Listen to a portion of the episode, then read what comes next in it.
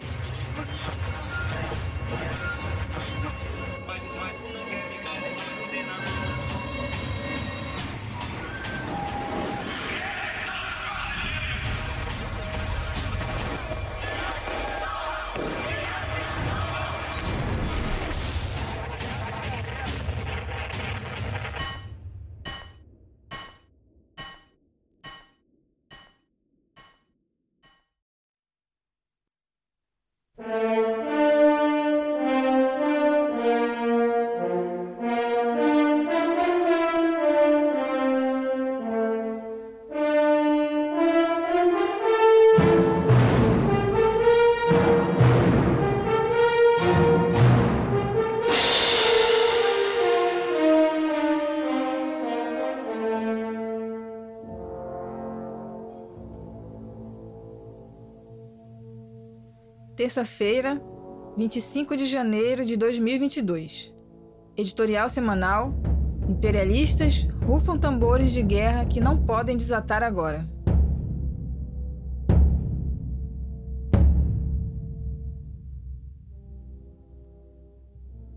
As enormes mobilizações e concentração de tropas no leste europeu, nunca vistas nos últimos 30 anos, envolvendo diferentes superpotências e potências imperialistas com suas respectivas coalizões, reforçam o período histórico de grandes tormentas e cataclismos no qual está entrando a história mundial.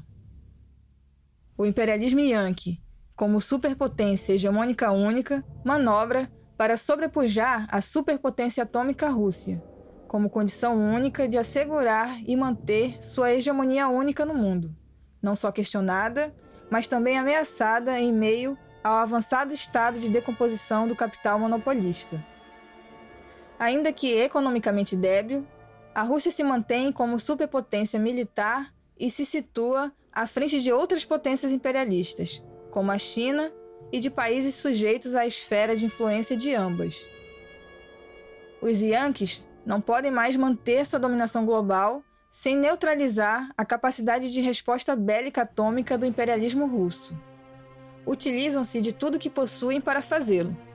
Seu enorme poderio militar, construído através de formidável base industrial, cada vez mais no centro das crises de superprodução, e tecnologias de ponta, alcançadas por meio da exploração do seu próprio proletariado e das massas trabalhadoras mundo afora, e rapina sobre a maioria das nações oprimidas, do colossal endividamento que impõe ao resto do mundo sendo o dono da máquina de fazer dólar e por outras formas e meios próprios do sistema imperialista, no qual detém hegemonia.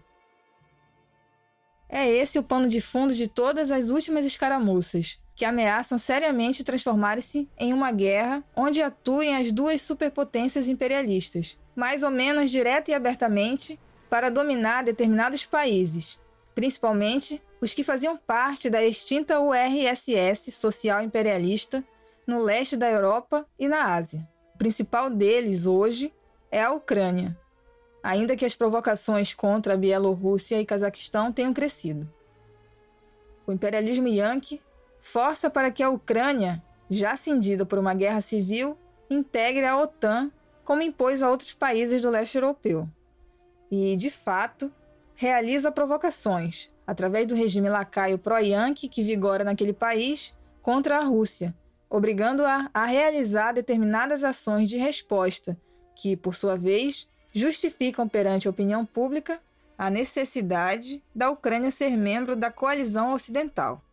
Esse é um elemento chave da estratégia Yankee, pois ter a Ucrânia como parte da OTAN é uma extraordinária posição para arrebatar da Rússia uma vasta faixa territorial indispensável para sua defesa militar e, principalmente, ali instalar seus mais avançados sistemas de defesa antimísseis.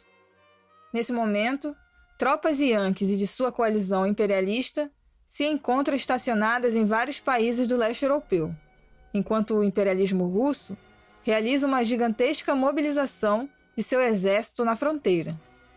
Em negociações, os Yankees exigem que a Rússia pare de mobilizar tropas na fronteira e os russos exigem que a OTAN garanta, por escrito, que não integrará novos países membros no leste europeu e tampouco manterá ali presença militar.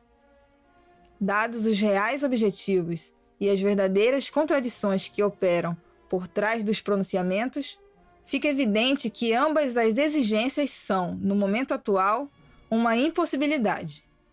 A tensão se elevará mais, porém, a nenhuma das partes interessa a guerra. Isso forçará ambas chegarem a um termo intermediário dos seus respectivos objetivos. O plano do imperialismo Yankee, operado há pelo menos 20 anos, além de estacionar tropas em determinadas posições no leste, é cercar a Rússia com seu sistema de defesa antimísseis, com capacidade de neutralizar o poderio bélico atômico russo. Desde meados dos anos 2000, os Yankees manejam com a União Europeia, através da OTAN, em conluio e pugna, por instalar no continente seu sistema de defesa rumo ao leste. Aqui um breve resumo. Em 2008, o USA, rasgando o acordo assinado com os russos quando da dissolução da URSS social imperialista, propugnou abertamente a incorporação imediata da Geórgia e da Ucrânia na OTAN. Em 2013, a Rússia instalou o sistema para lançamento de mísseis próximo à Polônia e Lituânia, em resposta à instalação dos escudos antimísseis Yankees instalados na Europa. Três anos depois, o imperialismo Yankee, através da OTAN, instalou na Romênia e em outros países do leste um novo sistema de escudos antimísseis, porém justificando-os como se fossem para defender-se do Irã. Um ano depois, 2017, após fustigar a Coreia do Norte com suas sanções imperialistas, usou a retórica de Kim Jong-un para justificar a instalação de novos escudos antimísseis, desta vez no Pacífico, progredindo extraordinariamente o cerco militar contra a Rússia. No mesmo ano, realiza o até então maior simulacro de guerra desde a Guerra Fria, cruzando toda a Europa e estacionando na Polônia, usada várias vezes como porta de guerra contra a Rússia no século passado. Alguns dizem que se trata do risco de uma terceira guerra mundial a curtíssimo prazo. Ainda que incidentes possam precipitá-la, a tendência principal não é essa para este prazo. Como analisou o presidente Mao nos anos 1960, uma nova guerra mundial, embora inevitável, só ocorrerá quando não houver mais outra forma de prosseguir a repartilha do mundo. Por agora, as disputas entre os imperialistas necessariamente se expressarão como invasões e guerras imperialistas destes contra as nações oprimidas, agudizando essa, que é a contradição principal da época e da atualidade. Assim se comprova o que afirmou o grande timoneiro naqueles idos. Se abriu um novo período, dos próximos 50 a 100 anos, em que as contradições fundamentais da nossa época se agravam de maneira nunca vista. O mundo está sacudido pela crise geral do imperialismo em um avançado estágio de decomposição e os necessários acertos de contas que os imperialistas fazem entre si. Mundo sacudido ainda pelas decorrentes e inevitáveis revoltas explosivas das massas.